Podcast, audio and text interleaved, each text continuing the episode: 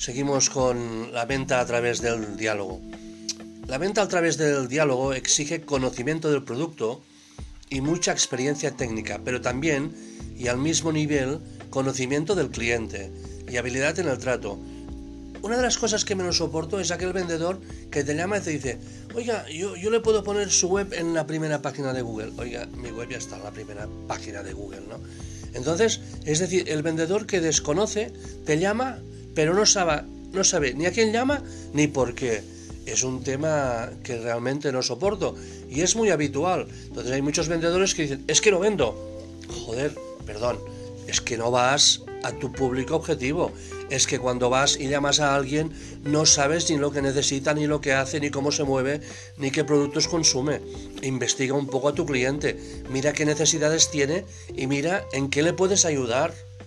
Esto es vender.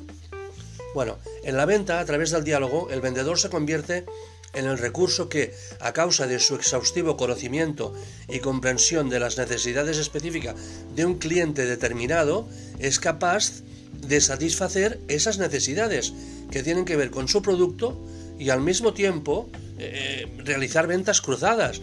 Por ejemplo, alguien va a una farmacia y dice, oiga, mire, deme mm, unas aspirinas. No, desde mi punto de vista, no es decirle, mire, tenga, 3 eh, euros, 5 euros, ¿no? Ah, perdón, ¿tiene dolor de cabeza? Entonces la persona dice, no, no, no, es que, es que tengo un problema de circulación. Ah, vale, pues entonces le daré las de 100 que son las Adiro, ¿no? Y, y, tiene problemas de presión, ¿no? Ya tiene sus pastillas de la presión en casa, etcétera, etcétera. Es decir, ventas cruzadas.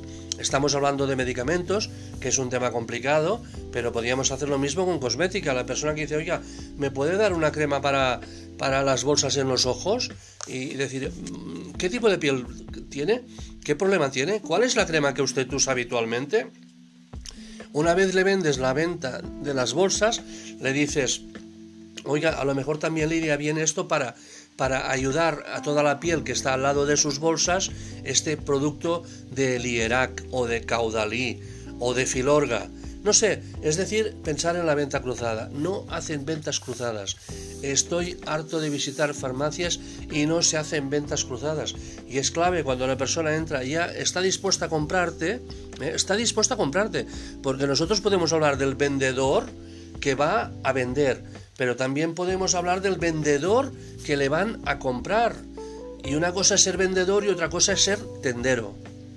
Entonces es muy importante satisfacer las necesidades que tienen que ver con, nuestro producto y al mismo tiempo, sobre, como decíamos, las ventas cruzadas y así eh, hacer un servicio, un, espectro más amplio de necesidades del cliente. E, ese cliente no se trata de mal venderle o de hacerle gastar dinero, se trata de venderle cosas que necesitan. Para tener éxito en la actividad de venta mediante el diálogo se deben dominar las competencias que dije en, en el episodio anterior, ¿no? Entonces hay tres maneras como podemos perfeccionar esas habilidades. Primero las debemos evaluar nosotros objetivamente. Podemos coger una, hoja de papel y poner presencia, relación, preguntas, ¿no? Y ahí anotar pues todas las cosas que vemos de nuestra actuación, ¿no? E, evaluaremos esas seis competencias, ¿no? Luego tenemos que hacer autocrítica y tampoco nos, nos tiene que saber mal preguntar a nuestros compañeros, a nuestro jefe, a nuestros amigos, hacerle una presentación y decir, oye, ¿dónde ves tú que yo fallo, ¿no? Y, a un cliente que tengamos confianza y le has hecho unas preguntas, le dices, oiga, ¿cuál es la pregunta que me he olvidado o que me eh, o que debería haberle hecho sobre sus necesidades? El cliente, el buen cliente siempre será sincero. El cliente al que tú no engañas siempre será sincero porque le aportas valor y si tú aportas valor a un cliente siempre serás bien recibido. Buenos días, hasta la próxima.